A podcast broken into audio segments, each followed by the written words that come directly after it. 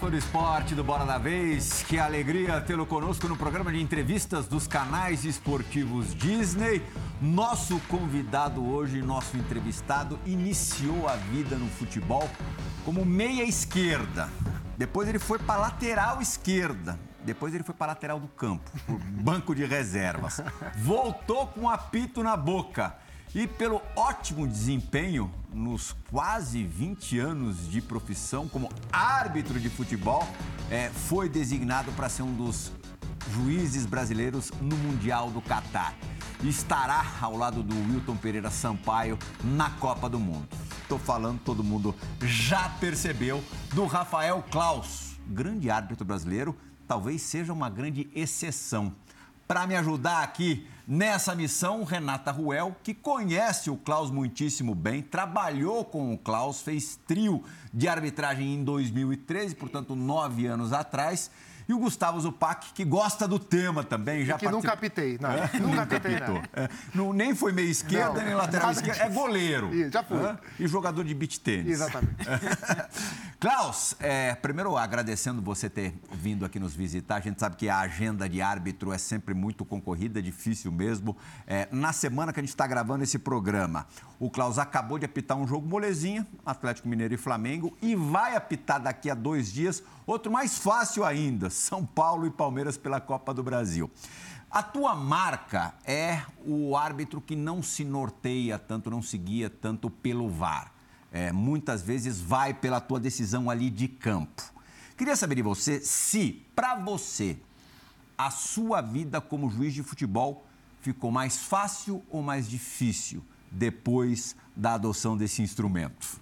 Bom, Plihal, é, primeiro agradecer o convite, muito feliz de estar podendo participar aqui do seu programa. Admiro demais, uhum. assisto muito sempre, quase todos os programas que você faz aqui, eu, a gente sempre acompanha. Se não acompanha no momento que passa a primeira vez, a gente pega sempre a reprise. Te agradece demais. É, prazer aí também estar com a Renata, que é uma grande companheira de, dos campos e hoje podendo fazer esse trabalho excelente que você vem fazendo fora dele. Eu só e... não falei quem complementava o trio em 2013? Era o Mauro André. Ah, tá. Uhum. E, e para a gente é muito importante ter os comentaristas de arbitragem, além de ser uma porta é, pós-carreira, né? Mas é, um, é, um, é fundamental a importância para passar o conhecimento e, às vezes, a orientação que os árbitros recebem, né? Não ficar muito na, na subjetividade. E Zupac, prazer mais uma vez aí estar tá, tá te conhecendo pessoalmente. É, com relação ao VAR, é, com certeza é muito mais benéfico, né? É, porque muitas vezes a gente dentro do campo de jogo pode ter uma ilusão de ótica, você pode ter um posicionamento que às vezes não é o melhor para decidir. E aí você não tem ângulo, não tem a visão que é adequada para tomar uma boa decisão. E com a cabine hoje, se acabou passando pelo campo de jogo, tem pelo menos uma possibilidade de, de corrigir um erro, né? É, e hoje se decide muita coisa no futebol, né? Além do futuro das equipes, financeiramente impacta demais, né? Você vai fazer um jogo de final de, Copa do Brasil que decide para quem vai 50 milhões. E ficar muito sujeito, às vezes, a um erro de um ser humano dentro do campo de jogo, e sem ter essa possibilidade de uma análise mais, mais tranquila, que às vezes o árbitro de vídeo realiza, é, fica muito, eu acho que injusto, assim. E a gente viu muitos detalhes antes, na era antes do, de, de ter o VAR, de situações que mudariam totalmente os vencedores, os, os classificados, por às vezes por um equívoco. Né? Mas você, muitas vezes, quando chamado à cabine, é, mantém a sua decisão de campo, algo que é muito raro. Por que, que é tão raro? Por que, que você é quase uma, uma peça única aí na história? Não, Plihal, assim, eu acho que o aspecto também de eu ter trabalhado bastante como VAR, eu, quando iniciou-se aí 2018, é, eu fiz muitos jogos de VAR, principalmente pela Comebol. É, então eu tenho um domínio da ferramenta também. E às vezes, e no campo de jogo, quando você vai chamado para a ARA, né, que é a área de revisão, é, a partir do momento que eu estou ali na frente da tela, eu sou o VAR. Eu falo diretamente com o operador, eu peço as câmeras e os ângulos que eu, que eu julgo necessário. É, e às vezes essa tranquilidade esse fato de conseguir ter, assimilar também o que eu vi já dentro do campo de jogo, o que eu senti dentro do campo de jogo, porque no final das contas o futebol é um jogo e você tem que ter sentimento de campo de jogo, e isso Eu acho que o decorrer da minha vida me, te, me trouxe muita experiência para ter essa tranquilidade. E aí eu busco os detalhes que às vezes podem ter passado pelo campo de jogo. Se não passou, eu vou continuar com a minha decisão ou às vezes eu vou, vou reverter também, como eu já fiz muitas vezes. Renata, muito bacana ter você com a gente na bancada do Bola da Vez. Por favor, sua primeira pergunta. Eu que agradeço, e, Raul. Amigos, amigos, Bola da Vez, é, Bola da Vez à parte. Né? Vamos ver. primeiro, eu quero parabenizar o Klaus, né? Pela conquista de ser um árbitro, de estar na Copa do Mundo do Catar. É, eu conheço a sua carreira. Eu vi você crescendo na arbitragem. Eu vi tudo que você caminhou e eu uso muito uma frase de uma música que fala assim: Você não sabe o quanto eu caminhei para chegar até aqui. Ali a gente junto, ó, Aí, em um ó. jogo, tá vendo? Klaus, o, então, o Klaus era mais fortinho, né? O Klaus era mais fortinho, tá vendo? Eu e... encho o saco, eu encho o saco do Daronco. É. Ele fala que agora ele tá com a fama aí, que é fortão e tal. Aí eu falo pra ele, falo, pô, Daronco, você sabe que eu, você, era, você era meu frango. Me ver forte, assim, porque em 2012, quando a gente trabalhou, eu pesava 100 quilos. Era. Então eu gostava de estar mais. Você tem 1,90? É. Então era bem forte. Aí, mas aí Você conforme. Tá com quanto hoje? Só pra gente ter uma, uma Não, base. Hoje eu tô com 86. Caramba. Puxa vida. É. 14, 14 quilos faz diferença. Para correr dentro do campo, para fazer os testes físicos. E aí eu encho, eu encho o saco da Aronco, brinco com ele e falo assim: ah, você, é você era meu frango, agora você tá com a, tá com a fama aí. Você, mas eu, tá que, eu que. come... nessa bancada, eu que tá valorizando agora. Eu né? que comecei esse projeto aí. É bem isso mesmo. O Rafa era muito mais sorte. E aí, até em função da adaptação para a arbitragem, você precisou mudar um pouquinho o físico. Dentro de tudo isso que você conquistou, que eu te parabenizo, que é meritocracia sua sim, quem conhece a sua carreira, o seu comprometimento, tudo que você se dedica, como ficava bravo no campo quando errava, uhum. saía, terminava o jogo, que não queria falar com ninguém, aquele rinho que ninguém percebeu, só ele, mas ia bravo embora. E percebe como o erro? Desculpa te interromper. Percebe. Ah, eu gosto, sempre gostei, assim, né, Plihal, é, de ter uma, uma autoanálise. Não só das coisas que eu ouvia de analistas, de observadores, mas também ter a minha, minha avaliação.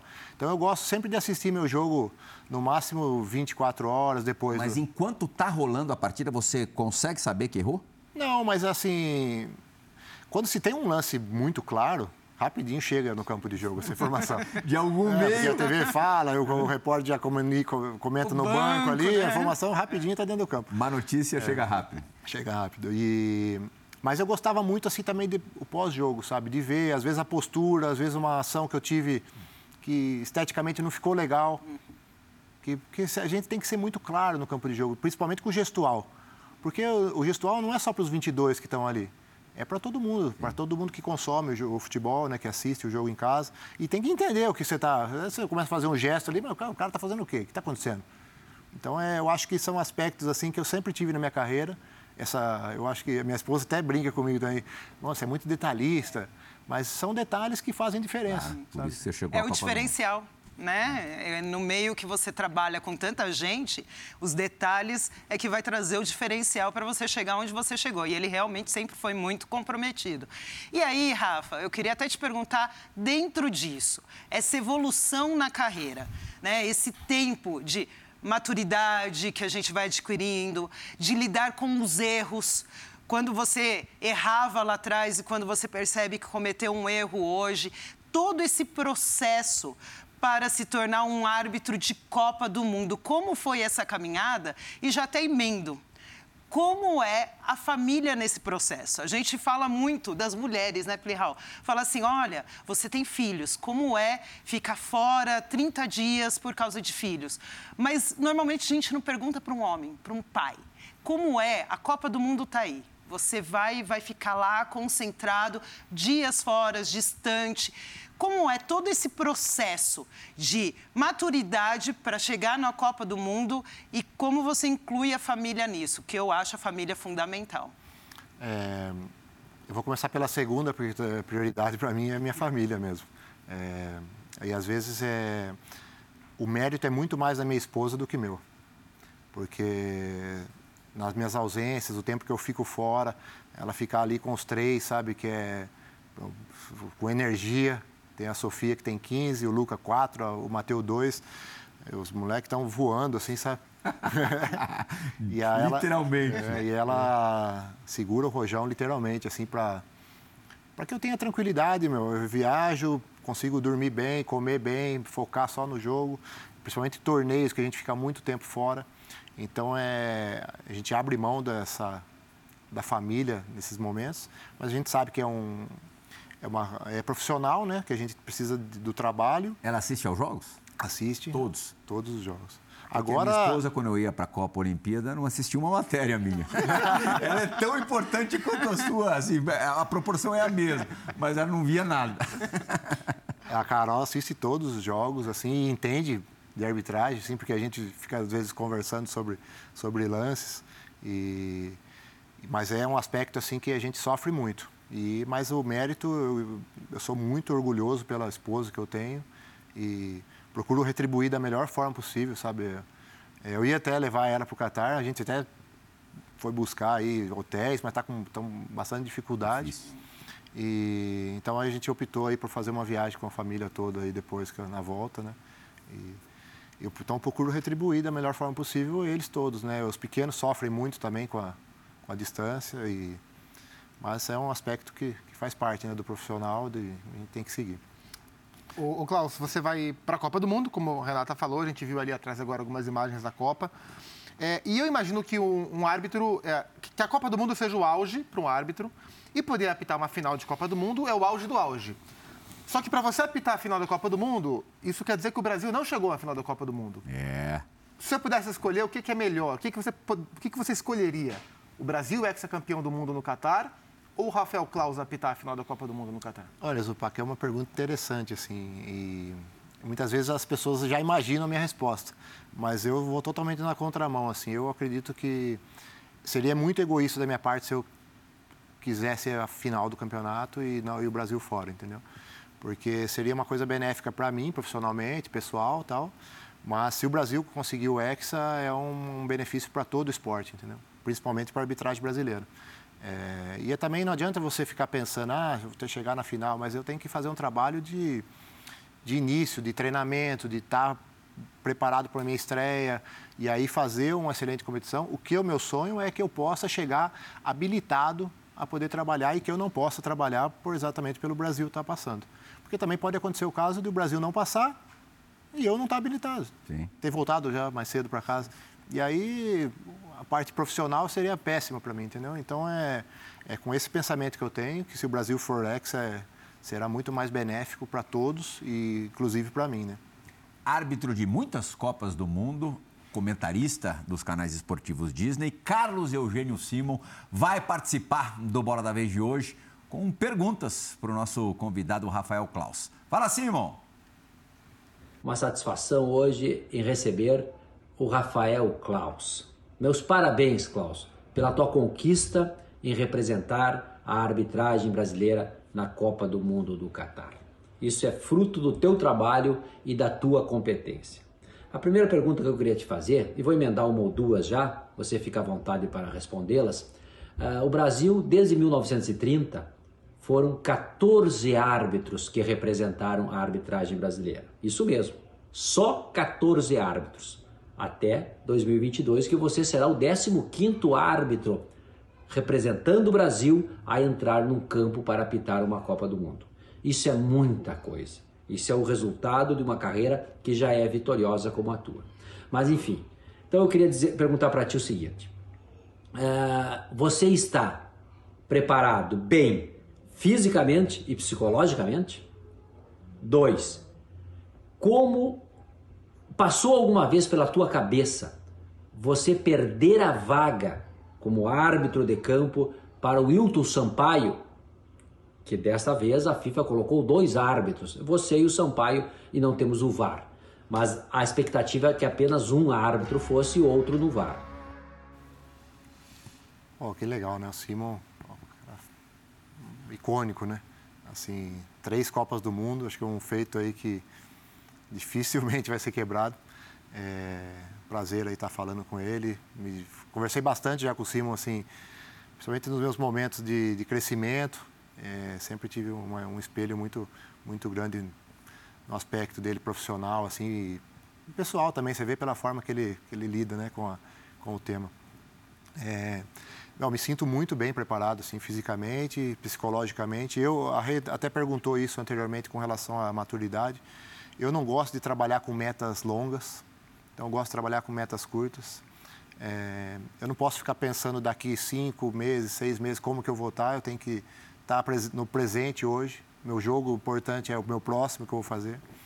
É, independente da divisão que eu estou, das equipes que estão envolvidas. Então, eu procuro ter esse trabalho mental, de me preparar para o presente. Copa do Mundo, por Você exemplo. faz algum exercício para isso? Né, Tem algum trabalho psicológico envolvido aí? É, a gente tem acompanhamentos psicológicos de profissionais, a CBF tinha a doutora Marta, né? Agora a federação também tem esse trabalho. Mas, no final das contas, o trabalho psicológico principal é o seu mental, né? É, então, eu não gosto, eu não, por exemplo, eu não tenho rede social, porque isso vai me gerar um desgaste mental, queira ou não queira. Até abriu o Instagram durante a pandemia, mas fechou, né? É, eu abri, que eu achei legal pra caramba, assim, sabe? Mas não dá, porque, por exemplo, o Instagram, eu tinha que, para postar uma foto, eu tinha que pensar muito para postar, para escrever, para não ser mal, não escrever uma abobrinha lá também. Aí depois você tinha um retorno. Nossa, cara, eu recebi muito retorno positivo, assim, muito legal, muito legal. Mas aí eu queria responder, sabe, todo mundo. Aí eu gastava, tipo, uma hora para postar a foto, mais uma hora para responder, ou seja, era duas horas do meu dia. Duas horas que eu posso estar com meus filhos, entendeu? Que eu posso estar com eles, curtindo eles. Então, eu... minha esposa até queria, não, deixa assim e tal. Mas eu falei, não, não dá, meu. vamos por partes. Quando eu tiver parando, quando eu parar, quem sabe. Mas hoje não dá, é uma... Eu tinha que abrir mão de alguma coisa que eu gosto muito, que é ficar com meus filhos. E no momento que eu tenho de lazer ali, que eu tinha que me dedicar a isso. Então, não, não encaixou legal. É, então, eu gosto de fazer esse trabalho mental de me preparar para o presente. E minha carreira inteira foi assim. É, quando eu entrei no curso de arbitragem, eu vou falar para você que você falar para mim, ah, você pensava em apitar a Copa do Mundo? Porra, não pensava em apitar a Copa do Mundo. O primeiro sonho meu era chegar na primeira divisão de São Paulo. É, aí saiu o ranking, criaram o ranking aqui em São Paulo.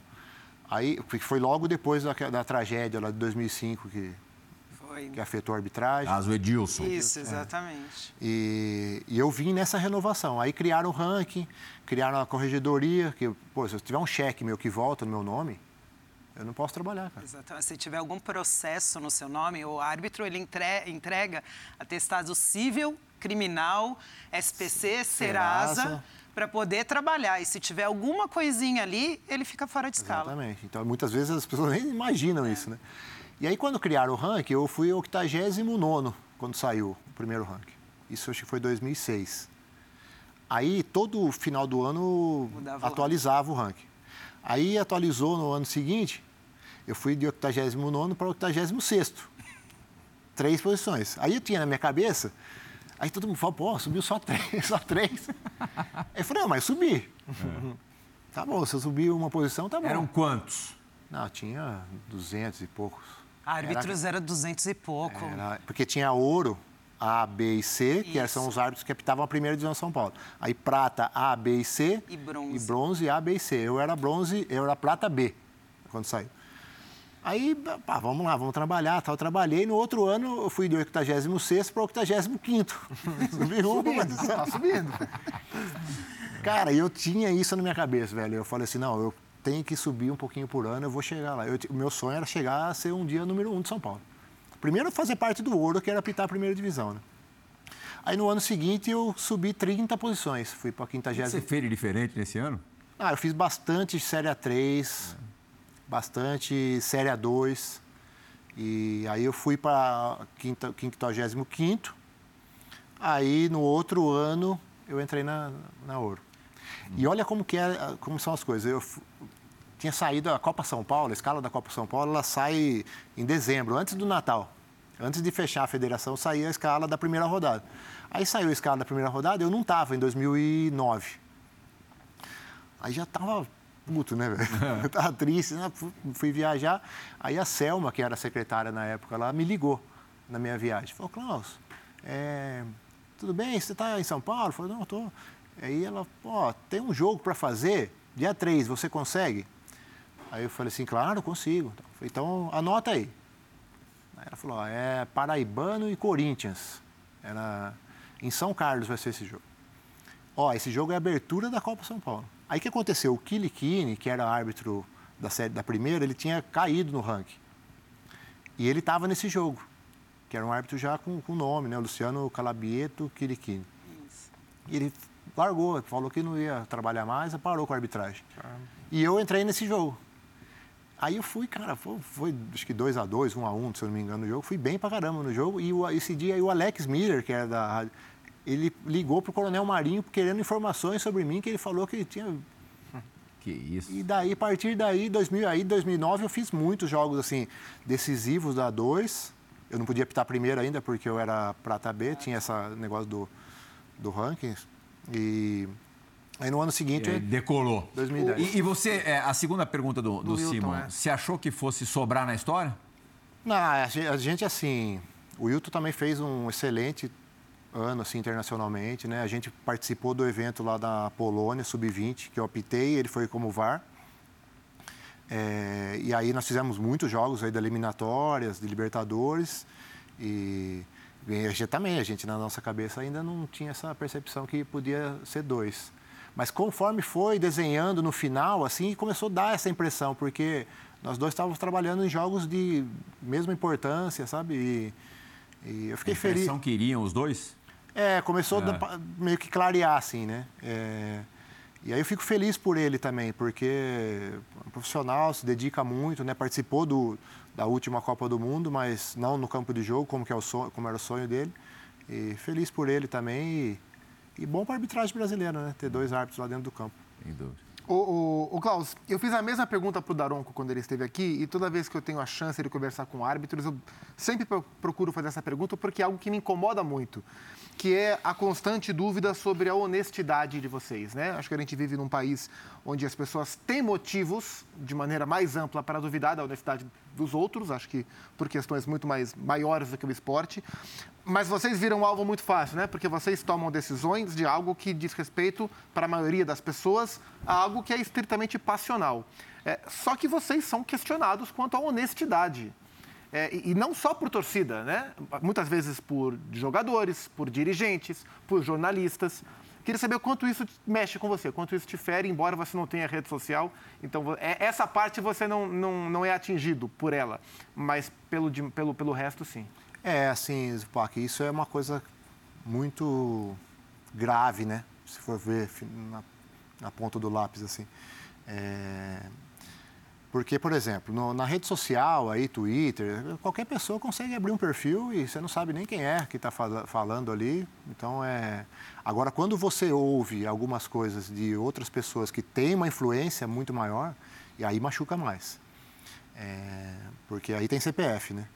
como a gente costuma dizer assim, fica muito mais claro. Assim. O que, que você ouviu que te deixou louco da vida? Não, que às vezes falam que, ah, que favorece A, favorece B, é, e a gente, a idoneidade nossa está muito mais acima disso. Uma vez eu falei isso pro, na final do Paulista de 19, que foi Palmeiras e Corinthians, estava o Luxemburgo e o Thiago Nunes, 19 não, 20. 20. 20.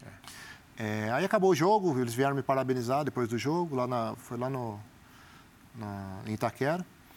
E aí eu falei para eles assim, falei, cara, vocês não têm ideia o que é estar tá aqui dentro, né?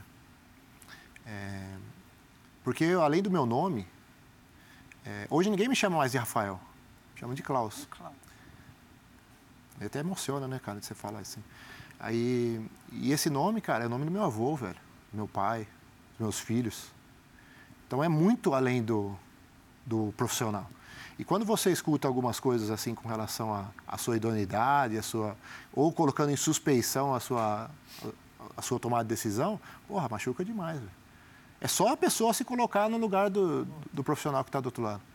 De falar de um jogador, de um treinador, que, ah, que você, você perdeu esse gol porque você quis beneficiar o outro time.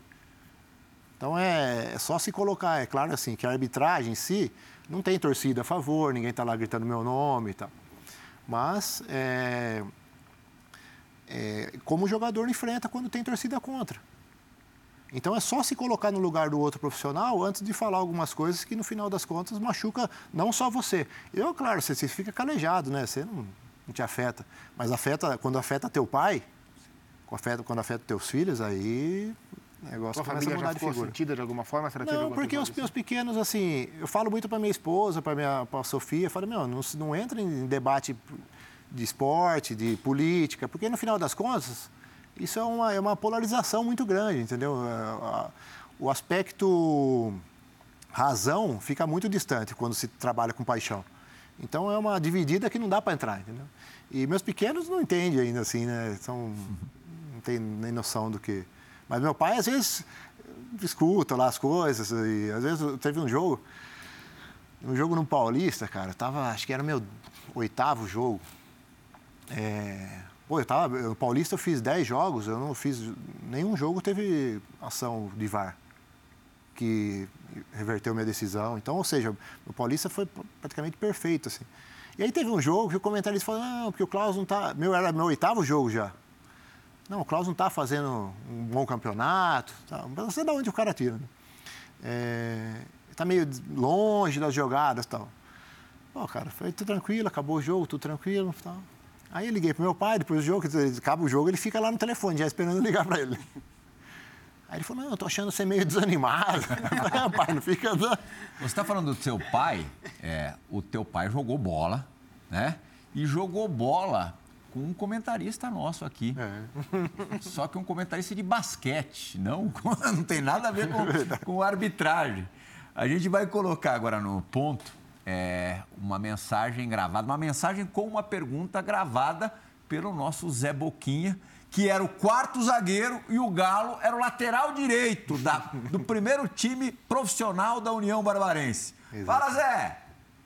Olá, meu caro Rafael. Muito contente com essa sua indicação para a Copa do Mundo. Você merece, você desenvolveu seu trabalho, é o melhor juiz brasileiro do momento. Você me fez torcer para juiz, cara, pela primeira vez na vida. Olha que coisa de louco. E eu me sinto muito orgulhoso de ter você representando a nossa cidade, mais um barbarense que representa muito bem Santa Bárbara do Oeste em vários esportes, né? Futebol, basquete, natação, e você agora como árbitro. Eu que joguei ao lado do teu pai, primeiro jogo profissional do União Barbarense, muitas saudades daquele tempo, e hoje o União é só saudades também, né? E a pergunta que eu faço a você é de onde veio a vocação, né? Você se tornou juiz de futebol, que não é uma coisa comum em ninguém, né? A criançada quer jogar, quer imitar o pai. Agora, ser juiz já é uma pedreira danada. Um grande abraço e que Deus te ilumine. Rafa, vou até Olha emendar. Lá, o paizão tá ao lado do Zé Boca ali, não tá? O pai é o... É o primeiro da esquerda não, em pé? Não, é o segundo ali, ó. Qual que é? é da esquerda para a direita ali. Da do es... lado do goleiro. Do lado, lado, esquerdo do goleiro. Do lado esquerdo do goleiro. É. Ah, tá bom. O, o Zé, Zé Boca é o, o tá segundo tá da direita ali, né? Ali, né? Isso. Da esquerda para a direita. Agora, cabelo o Zé Boquinha não mudou nada, né? É. Só o cabelo ali. Pô, que satisfação. O Zé, pude encontrar ele em alguns jogos, já assim, na, nos bastidores do estádio, né? É, e ter feito parte dessa esse time aí do Barbarense, um, Cara, isso me ajudou demais no futebol, sabe? Como árbitro, né? É, claro que esse processo para se tornar árbitro não foi tão bem bem-vindo assim quando eu falei pro meu pai. Mas eu nasci no meio do futebol. Ele não gostou, não? Não, gostou não. O que ele falou? Não, eu nasci no meio do futebol, né? É. Assim, desde que eu me conheço por gente, eu estou nesse ambiente. Meu irmão foi jogador profissional. Então, eu sempre acompanhei, estive em estádios. E você é. jogou, né, Rafa? É, e joguei... isso também ajuda no processo. É, joguei na base, né? E até meu. Até, até 98. E assim, se criava uma expectativa, assim, na minha família, assim, todos achavam que. Meu irmão jogou até os 36, né? E que eu pudesse ter mais sucesso, assim, até do que o meu irmão, porque eu já jogava bem. É, finalizava bem, assim, de esquerda, tinha muito tempo de bola, de cabeça, era bom cabe Reclamava do, do árbitro? Não, arbitragem, mas era problema com o adversário, não era muito fácil, não. Ah, é, quer dizer, indiretamente você causava, causava então, um problema, pode... é. mas eu com, com a arbitragem, assim, eu nunca tive problema, mas... E aí, como eu estava nesse meio do futebol, quando eu resolvi parar, e até porque eu vivi muito esse lado da moeda dos jogadores, porque o sonho nosso é jogar no time, nos times grandes, jogar na seleção brasileira, ser bem remunerado. É, e 5% dos jogadores vivem esse mundo. E olhe lá. E olhe lá. É. Então eu vivi muito o outro lado da moeda. Com meu irmão também, meu irmão conseguiu ter sucesso assim, no futebol. É, claro, não ficou milionário, mas teve a vida toda dele pautada assim na arbitra... na, na no futebol, como jogador. É, mas eu tinha muitos amigos que pararam no meio do caminho, que ó, daqui a pouco você para, você não tem uma profissão, você vai fazer o quê? É, e aí eu, quando eu estava com 20 lá, eu decidi partir para o lado acadêmico, era, fui fazer educação física. E aí o Vinícius Furlan, que é um meu irmãozão, assim, é, desde a infância, a gente jogou junto nas bases, no Barbarense, e ele fez o curso de arbitragem um ano antes que eu. E ele que me convenceu a fazer o curso. É teu amigo desde os 9 anos de idade. 9 né? anos de idade. É. E a gente, mal, parceirão, assim, ele... E aí ele me convenceu a fazer, eu vim fazer a prova.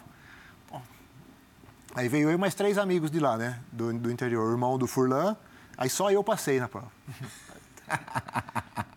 não sei se é sinal, acho que não é para fazer, né? Aí eu falei pro Furlan, falei, ah, cara, não sei se eu vou fazer. Vou ter que ir de São, para São Paulo de carro. Aí tinha na nossa cabeça do interior, assim, falei, pô, como que eu vou dirigir em São Paulo? Santa Bárbara, que eu já arranho o carro, imagina São Paulo. Não tinha GPS na época, né? É, você pegava o mapa, né? É. pegava o mapa, ia virando, assim, você fazia o GPS. Parava no posto para perguntar, não, como que eu faço? Então eu tinha esse, esse, esse, drama na cabeça de como que eu vou para São Paulo. Aí o Furlan falou assim, ó, não, vai lá o primeiro dia e aí vai ter lá árbitros do, do, do estado inteiro. Aí você vê se tem algum da região aqui. Né? Aí eu vim, aí tinha o Matheus Camolese, que foi árbitro, foi assistente da CBF também, chegou. O Danilo Maniz, que está indo comigo para o Mundial. agora. Que fazia faculdade também em Piracicaba. E o Wagner, que se, o Wagner, infelizmente, veio a falecer no acidente. Na época a gente estava cursando assim, a uhum. arbitragem. E aí falei, ah, aí fechamos lá o carro, nós três, aí a gente vinha, né? Toda sexta vinha um. Aí falei pro meu pai, falei, pai, vou, vou fazer o curso de árbitro, né? Ele falou, você tá louco. Ficou louco, ele ligou pro meu irmão. Porque meu pai ficou meio desanimado, assim, quando eu parei de jogar. É. Porque tinha uma expectativa e tal. E Aí no final das contas. Putz, vai virar juiz. Bom, antes da próxima pergunta da, da Renata, você citou Vinícius Furlan, o Vinícius Furlan vai participar também do, do Bola da Vez, relembrando alguns causos vividos ao seu lado. Fala, Furlan! Fala, Rafa, beleza? Parabéns pela conquista, Copa do Mundo. Que sonho realizado. Muito legal. Comemoramos muito essa sua conquista. Nesse momento aí de alegria, lembra de algumas histórias da nossa caminhada lá de trás é, alguns percalços. Conta aquela do amador que jogaram uma madeira, um galho no jogo para te atingir, você terminou a partida segurando esse galho aí para se proteger. Conta também a última vez que você jogou futebol já sendo árbitro e acabou tendo uma contusão no ombro, tinha jogo para pitar no dia seguinte, o perrengue todo que foi e assim a lição que a gente tirou disso tudo. E Fica aí um forte abraço. Deus te abençoe. Tamo junto, meu irmão. Vai firme. Nossa, por lá, cara, esse cara é sensacional, velho. Profissional e ser humano fantástico, tem uma família maravilhosa. É... Pô, a gente viveu muita coisa junto, cara. Porque, assim, não foi só na, no meio profissional, mas na vida pessoal.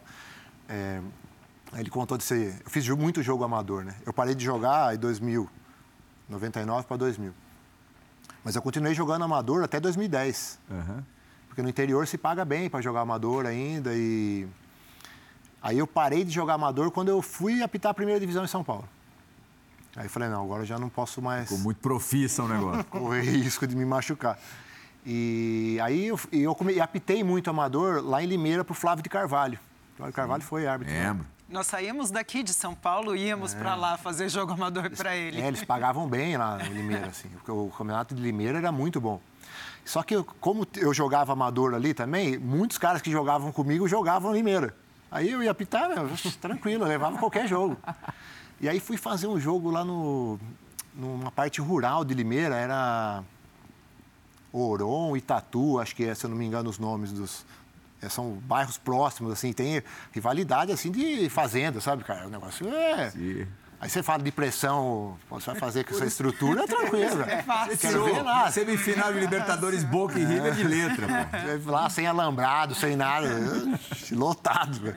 Aí eu tô lá no jogo e tal, aí eu escuto um barulho assim. Vuf, vuf, vuf. Eu olhei, uma madeira, cara. Jogaram uma madeira dentro do campo de jogo. Galho lhe foi Não, bonzinho. era um caibro, velho. É. Essa caibro de construção, assim. Eu peguei o caibro. Falei, não, vou terminar o jogo com esse caibro aqui. Pelo menos não, não tô sozinho, né? Pô, tem uns cinco minutos finais lá. Uma arma de defesa? Ah, falei, vou me segurar, não tem alambrado. Aí acabou o jogo um a um lá, saiu todo mundo contente. Um abraço. E a lesão no braço? Não, a lesão no braço é culpa do Furlan, né? Porque ele que cruzou a bola. Era a semifinal lá de um torneio amador lá que tinha na, na, na cidade. Tinha começado o jogo, nosso time era a zebra, assim. Mas era, era bonzinho, nosso time era os parentaiadas lá do Furlan que jogava. Aí o Furlan mete um cruzamento, o goleiro era o Libaia. Libaia foi jogador também profissional do Barbarense, trabalhou aí de preparador físico, bastante clube. Nem o Libaia foi na bola, velho. E eu tinha tempo de bola, assim, porque eu jogava muito futebol. Aí eu peguei e falei, acho que dá, né? Peguei e fui, tuf, meti o gol de cabeça. E caí de ponta, nem sei como que eu caí. A hora que eu caí, eu já coloquei a mão aqui assim no meu ombro. Meu ombro tava, tava lá embaixo, assim. Aí formigando. Assim. E o Furlan que cruzou, né?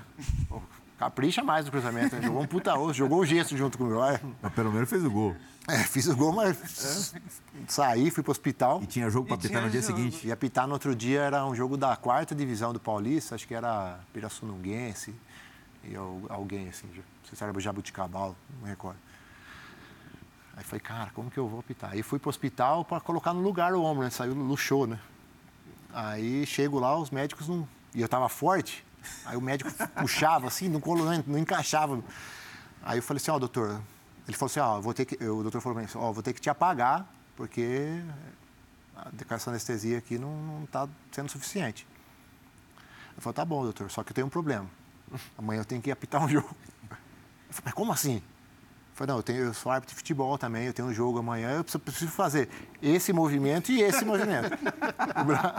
E correr, né? E, e esse aqui também, ó. E, não, mas aí eu troco, né? Eu já levanto o outro. É que o lateral não dá pra você ficar dando cruzando. Aí ele falou, não, tá bom, então eu vou infiltrar. Eu vou te apagar, vou colocar no lugar, vou infiltrar, você vai lá, faz o jogo, mas você volta aqui, eu vou estar de plantão, a gente mobiliza. Aí fui, fiz o jogo, Deu tudo certo. deu tudo certo. Renato, Nossa. Rafa, dentro de tudo isso, eu vou voltar no assunto VAR.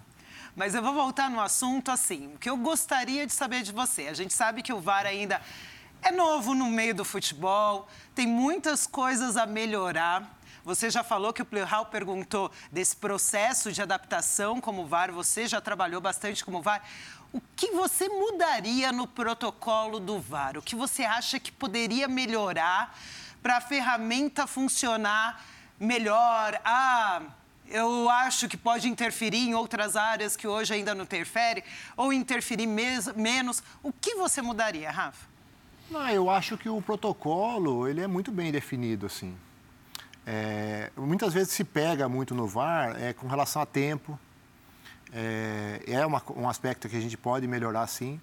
Porém, às vezes faz um comparativo com a Europa que é meio injusto isso. Porque às vezes a gente faz um jogo com VAR aqui com, com sete câmeras.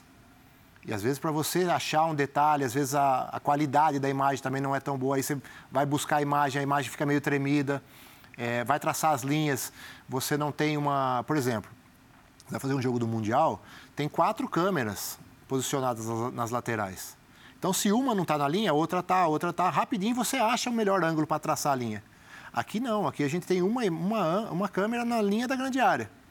E às vezes se esse estádio, ele, a câmera fica mais próxima do estádio, do campo, você já perde amplitude. Aí esse lance acontece muito próximo ao gol, você já você traçar a linha. E aí como você tem uma imagem, você não consegue ver o, o ponto, a base, demanda um tempo muito maior para você traçar a linha. E às vezes esse aspecto, ah, demora demais. Pô, demorou. Mas é, De qualquer maneira, essa linha ajustada é de doer, né? é difícil. Mas é, o, é a E tecnologia. assim, e- mas ela não esclarece 100%, né? É, mas é o assim, né? É o que a gente tem, né? Para trabalhar. Então. é, Mas não poderia existir uma brecha para uma tolerância? É, a própria Premier League com a linha mais grossa, né? É, Mudou para tentar não ter esse ajuste, né? Essa margem de erro. anulado por uma unha, é- Isso. uma suposta unha, ele doer, né?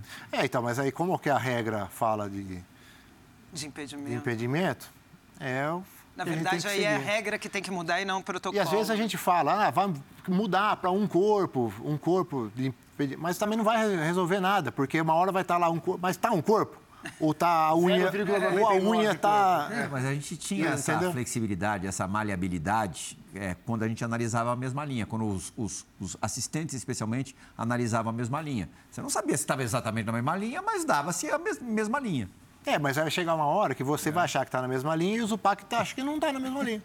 Aí vai entrar na mesma mesmo dilema, entendeu? Na mesma discussão. Então, esse é um aspecto que, que às vezes impacta. Outro detalhe é o campo de jogo, né? Quanto melhor o campo de jogo está decidindo, menos impacto tem o VAR. E é, esse é o objetivo aí, principalmente da, da comissão atual, que é de diminuir as revisões. Quando, quando você tem o campo decidindo melhor, por isso que eu me cobrava tanto, antes do VAR mesmo. Sim. Pô, se está tendo um, um lance que está passando por mim, alguma coisa eu estou falhando. O que, que eu tenho que fazer para melhorar? E aí o objetivo é melhorar sempre o, o campo de jogo, que é O, o Klaus, a gente teve recentemente, há alguns dias antes da gravação desse programa, uma entrevista que repercutiu muito do Jorginho, técnico do Atlético Goianiense, em que ele critica muito o Abel Ferreira, técnico do Palmeiras, pela maneira que o Abel e a sua comissão se dirigem aos árbitros. É, e, o- e o Jorginho ele é forte, né? Ele fala em desrespeito, ele fala em um técnico, le- leva a discussão para o técnico estrangeiro que veio ao nosso país e está desrespeitando os nossos árbitros. Que o Abel dá trabalho para vocês, acho que é muito claro, e o número de cartões que ele recebe, acho que isso, isso, isso já prova essa o próprio conduta. admite, né? É. O quanto você enxerga isso como desrespeito? Você se sentiu já desrespeitado ou já viu algum colega seu ah, que, na sua visão, foi desrespeitado pelo Abel Ferreira? Ô, Rafa, vou até emendar, porque o Zupac falou do Jorginho, mas logo depois o Jorginho vem e fala que mandou o jogador cair para ganhar tempo, para ele conseguir equilibrar ali o jogo, para respirar um pouco. E aí entra nessa questão do fair play. Dentro disso, né? Porque a falta de respeito de treinadores, de jogadores, também é uma questão de fair play. Então, dentro da pergunta do Zupac, como é hoje dentro do campo lidar Boa. com fair play? A gente vai falar de no geral? comportamento ou do péssimo comporta- comportamento dos jogadores brasileiros, mas essa questão específica do Abel é importante você, você falar. Bom, assim, eu posso falar, né, Zupac, pela minha, minha ótica, assim. Eu nunca tive estresse com o Abel, nunca tive nenhum problema em jogos. Ele tem um comportamento, assim, que ele é mais expressivo ali fora, mas eu nunca tive nenhum problema com desrespeito, então sou suspeito de falar desse tema aí, porque eu- uma que eu não estava no campo de jogo, que eu não sei exatamente o que aconteceu, e então eu posso falar pelo, pelo aspecto do que o Rafael Klaus vivencia. assim. É, então eu sempre tive um comportamento, como outros treinadores, eu nunca, graças a Deus, eu não tenho um estresse assim desse debate tanto com o treinador de ter que expulsar, de ter que chegar ao extremo assim. Eu que procuro fazer é ter ações preventivas quando eu sinto que que o profissional tem um temperamento que possa levar e assim, primeiro aspecto, né? O futebol é um jogo de emoções. E, e o fato de ter vivenciado o futebol na minha vida te- o tempo todo, praticamente, me ajuda muito. Não adianta eu achar que com 48 do segundo tempo, um gol está decidindo para quem vai passar, quem vai classificar ou quem vai ser campeão, que os caras vão estar tudo sentadinho no banco lá, como o Freira, entendeu? Não vai ter esse comportamento. Os caras vão estar, não, vai decidindo a vida. Mas no Brasil a coisa é exagerada, né? É, assim, é claro, então, por isso que eu falo. é, o aspecto principal é tudo tem a- o entendimento da emoção que envolve o futebol, mas tudo tem um limite. É, e eu, assim, graças a Deus, as pessoas respeitam muito esse limite. É, então, o que eu posso falar do Abel, assim, dos jogos que eu trabalhei dele, cara. E do outro lado, ele se sente perseguido. Já falou, ele se é. sente perseguido pelos árbitros. Inclusive, chamou o Wilton recentemente de arrogante e prepotente. Né? É, é, o outro lado da, da conversa. Uma coisa que eu procuro fazer é dialogar, porque às vezes o cara. O fato de ter vindo aqui no programa também é um fato de mostrar um pouco a arbitragem claro também, sabe? Você não ficar tão escondido. E às vezes no campo de jogo a gente tem esses pontos. O cara fala uma coisa e. Mas por que, que você está falando isso, entendeu? Tem que, tem que ter uma troca, porque em senão... Em cima da pergunta feita agora pela, pela Renata, o complemento à pergunta do, do Zupac, o que, que você acha que atrapalha mais o jogo? A pressão que os jogadores fazem sobre a arbitragem a cada lance, praticamente a cada minuto, ou ali quando um time já conseguiu um resultado ou está tentando sustentar uma vantagem, começa a cair, cai, principalmente de goleiro a gente vê é, todas as rodadas, praticamente todos os times fazem isso. O que, que para você depõe mais contra o jogo? Até mesmo simulação, né? Não, mas você tem muito aspecto. Mas muitos aspectos que podem melhorar. Primeiro ponto, a gente faz parte de um processo que é o futebol, de um produto que é o futebol. Todos. Jogadores, treinadores, dirigentes, imprensa, os árbitros, todo mundo está no mesmo pacote. A partir do momento que você cria situações que denigrem a imagem do esporte, ou que coloca, às vezes, em suspeição a, o esporte, cara, você está dando um tiro no seu pé, velho. Como que eu estou falando? Eu, eu dependo do que vende o futebol como dirigente. E aí eu falo que, ah, isso aqui está armado. Cara, quem que vai consumir uma coisa que o seu cara está falando que está armado? E aí, assim, o que eu cobro dos jogadores, capitães, assim, os caras estão até acostumados, porque eu sempre é a mesma resenha, né? Falei, eu gosto de deixar o jogo fluir, porém vocês não podem confundir isso com deslealdade. O esporte é um esporte de contato, vai. Outro detalhe, tudo que vocês fazem no campo reflete, principalmente na sociedade, principalmente nas crianças. Oh, eu fui ver minha menina, antes da pandemia ainda na escola, lá, o joguinho de futebol dos moleques, os moleques brincando de bola tal, colocavam a mão na boca e falar. Você fala isso no campo para os jogadores? Falo colocavam a mão na... Por que, que eles colocam a mão na boca? Porque os ídolos ah. deles fazem isso no campo. Exemplo. Esse é um exemplo que não, não tem influência nenhuma. É. Mas os, e os efeitos claro. negativos? O fato de você tomar uma caneta no campo de jogo e você vai lá e dá uma pancada no cara porque você tomou uma caneta. Só que você, quando dá a caneta, você não quer tomar pancada. Então é meio que. Aí, quando o goleiro lá cai para ser atendido. Isso tá demais, hein? E o cara dá 500 pulos no treino. Cara, pô, joguei, velho. Os, os caras treinavam os goleiros, via o goleiro treinando lá, dá até dó. Os caras, 500 pulos no treino, se mata. Aí o cara chuta a bola lá no escanteio e o cara cai. Dá um pulinho lá, o cara sentiu. Pô, vem com, com uma conversa para mim, velho. Só que quando o time dele tá ganhando, ele faz a mesma coisa. Sim. E aí o cara que tá com. Não, o cara não caiu, o cara não sentiu nada. Mas quando o meu time tá ganhando, o meu goleiro cai também. Então, assim, é uma bola de neve, sabe? A gente fica enxugando gelo. E aí tem que ter atitude forte, ou do campo e também dos profissionais envolvidos. Não jogar só na arbitragem. Porque, assim, por exemplo, às vezes tem um contato goleiro com o jogador. Aí você fica de mãos atadas, porque você não sabe como foi aquele contato. Se foi suficiente para o cara sentir ou não. Agora, quando não tem nada, você tem que cobrar. É, o Klaus é aquele árbitro que é, não é nenhuma bajulação, é a realidade. Quando o teu time vai jogar e você vê que é o Klaus que vai apitar, você fica sossegado, você Sim. fica tranquilo. Algo muito raro no, no futebol brasileiro. Até procurando por é, lances polêmicos da tua carreira para a gente abordar nessa entrevista, não foi fácil encontrar. Talvez o mais polêmico seja a expulsão do Rodinei, à época jogando pelo Internacional contra o Flamengo no Maracanã, com os dois times ali brigando pelo título. Você tem plena convicção que você acertou ao expulsar o Rodinei? Claro, Plihal. É um lance assim e a Renata está aqui, porque não me deixa mentir, é muito claro para a gente a orientação. E isso que é importante do comentarista de arbitragem. Não só falar a opinião pessoal dele, mas também falar é, o que os árbitros são orientados. Para a gente, gente no campo de jogo é muito claro. O jogador entrou com as travas da chuteira acima da linha do tornozelo, virou o pé, o risco de integridade, da integridade física do jogador de se lesionar é muito alto. Sim. Aí acabou, já é ponto final. E, e, é um detalhe assim, que se você vai lá na, na beira do campo para ver, você vê com maior tranquilidade, com calma, entendeu? Então é... é um jogo brusco, grave, nítido pela regra claro. do jogo, né, Cláudio?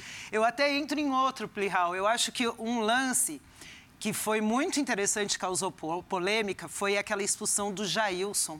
Palmeiras e Corinthians. Porque no momento você não viu, E aí depois você deixa o jogo seguir, você vê o resultado, porque não tínhamos VAR naquela época. 2018. Você vê o Mas resultado. com o René Júnior, né? Isso. E aí você volta, expulsa o Jailson e marca o pênalti. Eu acho que ali foi um dos diferenciais do Rafael Klaus. E, Klaus, no nosso trio fixo em 2013, eu lembro que você falava muito assim no nosso plano de trabalho antes do jogo, né? Pré-jogo. Eu vou muito pela linha. O que eu marco dentro da área, eu marco fora da área. Eu aprendi muito, ainda aprendo com você, vendo você atuar, mas aprendi muito com você durante a minha carreira, durante a minha vida. O Klaus ainda age assim, e eu acho que é a forma melhor de se manter o critério e de colocar um nível alto para marcações. É, porque, então, isso é o fato também do. Quando eu jogava, eu gostava de árbitro que apitava assim, que deixava o jogo andar. É, e contato físico dentro do campo de jogo é inevitável. Sim. É diferente do vôlei, que não tem zero contato. Futebol é um esporte de contato. E quando você está disputando espaço lealmente, faz parte. E aí, às vezes, a gente é, transforma uma situação que é uma possível falta no meio de campo, que não é falta, que se fosse dentro da área não era pênalti. E aí o nível fica lá embaixo. Aí os jogadores entendem isso também. Porque os jogadores fazem a leitura do, do, do árbitro. Se o cara está marcando isso aqui, lá dentro também vai marcar. Aí o cara sente um contato lá dentro, o cara puf, cai. E aí, às vezes, você está, como eu falei anteriormente lá antes do VAR, sem uma proximidade, sem um ângulo adequado, você cai numa simulação que às vezes acabou acontecendo. Claro, hoje tem o VAR que vai acabar com isso, que não vai, não vai passar, mas antigamente não tinha. Então eu tenho esse aspecto, eu gosto de. O que é lá dentro, é lá O fora. teu ponto de vista em relação à expulsão do, do Jailson? Não, eu acho que eu até falei, eu dei entrevista, acho, depois do jogo, esse dia aí, é, que o presidente Reinaldo autorizou. É, é muito claro, né, cara? Assim, porque eu vejo a, divi- a dividida dos dois. Aí a bola sobra ali e continua na área. E eu olho o René, e a bola estava em iminência de gol. E o René, nenhum momento. Porque quando o cara quer fazer o gol, o cara já levanta e. Ele já olhou lá fora, assim, ó, e fez um sinal. se eu tenho muito claro na minha mente que ele, ele já. Ele, que a hora que ele, bastante, né? não, a hora que ele viu. Furou a coxa, né? Cara, a hora que eu cheguei, que eu vi assim, cara, tava- tinha dois buracos. E assim, já tava, tinha tirado tudo, assim. A gordura, sabe? Assim, dava pra ver lá no músculo. E assim, na minha cabeça, não tinha VAR, né? Não. É. Se tivesse o VAR, ia ser muito mais fácil. Aí não tinha VAR. Na minha cabeça ficou muito claro o que tinha acontecido. Tinha pegado as travas da chuteira ali, para arrancar aquele, fazer aquele buraco. Não ia ser joelho, não ia ser a cabeça, não ia ser cotovelo, e eram as travas. E é lance claro de quê? Pênalti e cartão vermelho. A gente tem mais dois minutos e meio de programa que vão ser vividos no segundo bloco com uma pergunta gravada do ex-chefe de arbitragem da CBF para você, claro, é que você também vai ter que ser ligeiro na resposta. o Bola da Vez com Rafael Klaus, um dos árbitros brasileiros é, da próxima Copa do Mundo, volta já já.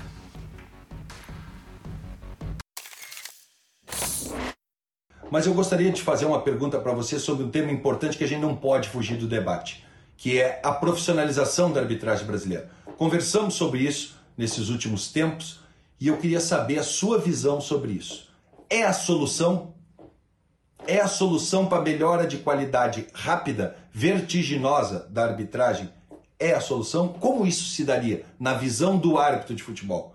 CLT, contrato de trabalho durante um ano, pessoa jurídica? Como vocês, árbitros de futebol, estão vendo esse processo prometido há tanto tempo pela Confederação Brasileira de Futebol que ainda não está na prática?